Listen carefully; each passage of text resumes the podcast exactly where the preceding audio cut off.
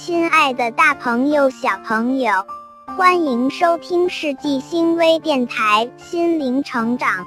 今天我们一起来聊一聊幼儿如何预防秋季传染病。秋季正处于夏季和冬季之间，夏季和冬季的传染病都有可能在秋季发生，所以说秋季也是多种传染病的高发季节。小朋友们都到学校上课了，爸爸妈妈和老师们都应该了解学习秋季传染病的防治常识，对维护小朋友的身体健康具有重要意义。第一，一般秋季常见传染病可分为三大类：一、肠道传染病，霍乱、伤寒。副伤寒、痢疾、轮状病毒引起的感染性腹泻等；二、呼吸道传染病，流感、军团菌病、肺结核等；三、虫媒传染病，虫媒传染病等。第二，防治措施：一、提倡小朋友们要有良好的个人和饮食卫生习惯，管好饮食，不吃腐败变质的食物。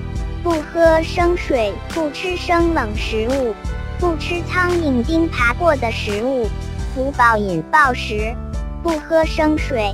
二、增强小朋友了解肠道传染病的知识，让小朋友们保持充足的睡眠和丰富的营养，这样可增强体力，让小朋友保持良好的心情，有助于预防夏季肠道传染病。适当进食蒜醋可预防胃肠道传染病。三、保持室内经常通风换气，保持空气清新。要小朋友们讲究个人卫生，不随地吐痰。日用品常进行日照消毒和适当处理。四、防止被蚊子叮咬，消灭蚊子，注意居室灭蚊。如果不能保证彻底灭蚊，房间内则要有有效的防蚊设施，使用蚊帐。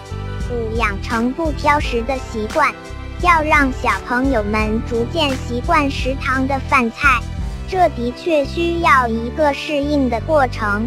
爸爸妈妈一定要重视这个问题。六、培养良好卫生习惯。培养和保持良好的个人卫生习惯非常重要，要勤洗澡、勤换内衣裤，床铺保持干燥整洁卫生，让小朋友们知道自己的毛巾、洗漱用具、碗筷、水杯等自己用，不要用别人的。吃饭时不要碗筷不分你我，避免某些传染病的交叉感染。七、根据气候变化适量增减衣物。秋季温差较大，气温变化幅度也增大，小朋友们容易患扁桃体炎等病症。如果治疗不及时，还会引发严重危害，因此要特别提防。根据气温变化增减衣服，以免病痛的侵袭。文章编辑：世纪星。播音：小星星，感谢你的聆听。